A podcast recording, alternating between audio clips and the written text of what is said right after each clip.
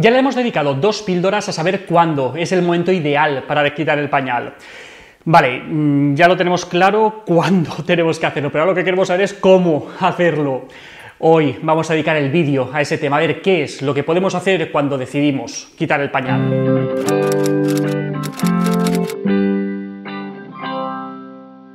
Muchos me habéis dicho en los comentarios de los vídeos sobre los pañales que sí, que ya tenéis claro que no hay que forzar al niño, respetar su ritmo, que nos tenemos que esperar a que esté preparado y que todo lo que tú quieras, pero que lo que no sabéis es cómo hacerlo. Pues bien, ahora vamos a dar algunas indicaciones, pero que en el fondo se pueden resumir en esa misma idea, no forzar. Así, el primer paso sería ese, antes de sugerirle el tema, lo primero, observar con calma a vuestro hijo y ver si muestra esas señales de estar preparado. Si además de observar esas señales podemos llegar a escuchar alguna frase del estilo ya soy mayor, no quiero pañales, ponme los calzoncillos, ponme las braguetes, pues menos faena tendremos por delante. Si pensamos que ya está preparado, pero la propuesta no parte del niño, lo que tenemos que hacer es escoger una fecha que no coincida con otros eventos importantes para nuestro hijo, como el inicio del cole, la llegada de un hermanito, un cambio de residencia, el destete, dejar el chupete. Cuantas menos cosas de esas juntas hagamos, mucho mejor. En cualquier caso, vale, hemos decidido que ahora es un buen momento para intentarlo. Mm, pero ¿por dónde empezamos? Pues bien, podríamos distinguir dos fases, la que sería la anterior a la retirada del pañal y luego la de la retirada del pañal en sí misma. Empecemos por la primera, por la anterior. Algunos días antes del día elegido para dejar el pañal, si es que somos nosotros los que hemos decidido el día y no el propio interesado, podemos ir explicándole qué es lo que esperamos de él. Le podemos ir explicando que en unos días ya no va a llevar el pañal y que es importante que nos avise para ir al váter. Si no parece muy motivado, podemos comprarle algún libro sobre el tema. Hay un montón con dibujitos y con todo lo que tú quieras. Pues escoged el que más os guste y dedicarle un tiempo a leerlo con él y, poco a poco pues, ir hablando sobre, sobre ese tema. Otra cosa que podéis hacer antes del, día de, si no es que él lo está haciendo ya, es invitarle a ir con vosotros al baño y explicarle todo el proceso. Me siento aquí, el váter está allá, el papel allá, eh, me lavo las manos, el jabón está aquí y tal. Pues os lo explicáis todo, con todo lujo de detalles. Otro aspecto importante a tener en cuenta antes de todo esto es facilitarle las cosas para que pueda ser un poquito más autónomo. Por ejemplo, colocándole un reductor en la taza del váter para que sea más adecuado a su tamaño y no se cuele por dentro. No, no se va a colar, pero se va a llevar un susto. Poniéndole un escalón para que pueda acceder a, la taza del váter y que no tenga que estar ahí con los pies colgando. Ponerle ropa cómoda con, gomita o con botones de clic, que no tenga que estar ahí haciendo mucha fuerza. O cualquier otra cosa que vosotros veáis que le puede ayudar en ese proceso. Si el váter de los mayores le impone mucho, pues podéis ir haciendo aproximaciones poco a poco para que se vaya familiarizando antes de, la fecha que, tenéis previsto dejar los, pañales. Y si aún así tampoco le termina de hacer mucha gracia, pues os podéis plantear utilizar un orinal, que no es obligatorio, pero a algunos niños les, les ayuda. ¿Qué orinal elegir? Pues a la hora de, escoger el orinal veréis que hay un montón de modelos posibles. En realidad, para cumplir su función, pues que necesiten una tecnología muy, muy puntera, así es que la mayoría pues, van a ser más que suficientes para lo que tienen que hacer. Como es más bien al final una cuestión de estética, pues una buena idea es ir a comprarlo con el niño y dejarle participar en la elección, ya que al fin y al cabo pues es él el que lo tiene que usar y al que le tiene que, hacer gracia. De hecho, hay algunos modelos súper psicodélicos que hacen diferentes sonidos historias para, festejar que el niño ha hecho las necesidades donde toca pero no son muy recomendables. A veces lo que pasa es que cuando al final se sienta en el orinal y eso empieza a hacer soniditos, el niño se lleva un susto del copón y ya no quiere volverse a sentar ahí en un montón de tiempo. Por eso yo, os recomiendo algo mucho más sencillito y que le guste al, al nene.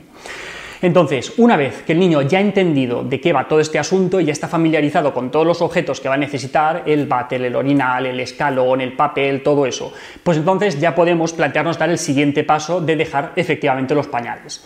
Nos podemos plantear dejarlos primero de día y cuando el proceso esté ya un poco más avanzado también de noche. O si nos hemos esperado lo suficiente y el niño controla bastante, pues también se pueden quitar los del día y los de la noche a la vez. Pero otra vez va a ser el propio niño quien debería marcar este ritmo, no tanto nosotros. Con el tema del pañal nocturno al final pasa lo mismo que con el diurno, que no hay ninguna prisa, que, no pasa nada por aguantar unos cuantos meses más si el niño se, se siente seguro con eso.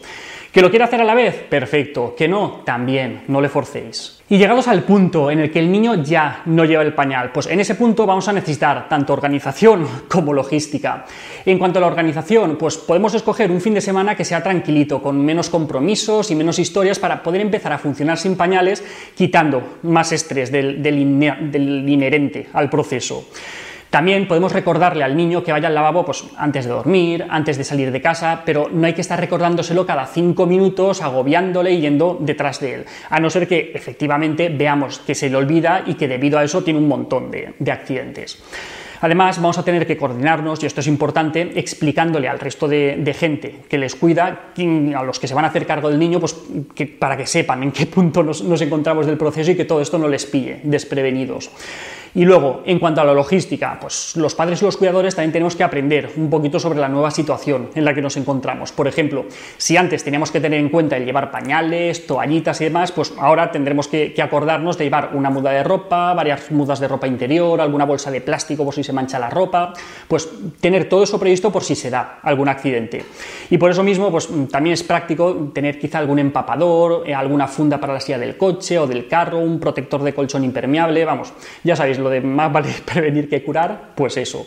Otra cosa que, es importante tener en cuenta es que si antes teníamos nuestros sitios conocidos en los que nos resultaba más, más cómodo cambiar el pañal, yo que sé, una cafetería, que el baño es amplio, que tiene un buen cambiador y demás, pues ahora nos vendrá bien también conocer la, ubicación donde están los servicios de los sitios donde vayamos, para que una vez escuchemos la frase esa de mamá, pipi o papá, pipi, pues en ese momento no tengamos que ponernos a buscar desesperados dónde está el cuarto de baño, porque entonces quizá tiene un accidente, pero de debido a que nosotros no hemos sabido ayudarle. Entonces, en el momento en el que escuchemos esa frase, corriendo al baño que tengamos identificado. Y si no, un árbol, lo que sea, ¿vale? Por otro lado, otro aspecto importante al que hay que prestarle atención es esa vuestra propia reacción ante los, entre comillas, éxitos y fracasos de, vuestro hijo con este tema.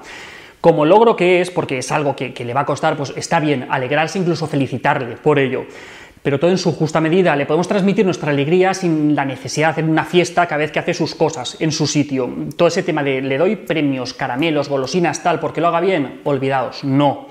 Por el contrario, tampoco tendremos que hacer una reacción excesivamente negativa en el caso de escapes o de accidentes. En general, insisto, el uso de los premios y los castigos no es recomendable para abandonar los pañales. Ni le vamos a dar premios cuando lo haga bien, ni le vamos a castigar cuando lo haga mal ya que el objetivo es que sea él quien conduzca el proceso y al final que esa consecución sea un logro suyo, no de sus padres, no de los premios ni de los castigos. Así que para este proceso, paciencia, comprensión, cariño, cercanía, confiad en que vuestro hijo va a ser capaz de conseguir este paso que es tan importante para su autonomía.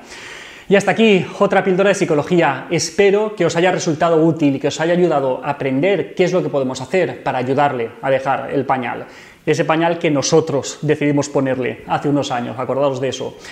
Si queréis sugerirme más temas de pipi y caca, no pienso hablar hasta el año que viene más, olvidaos de eso, podéis escribirme a píldoras sin acento arroba albertosoler.es. La semana que viene, más. Un saludo.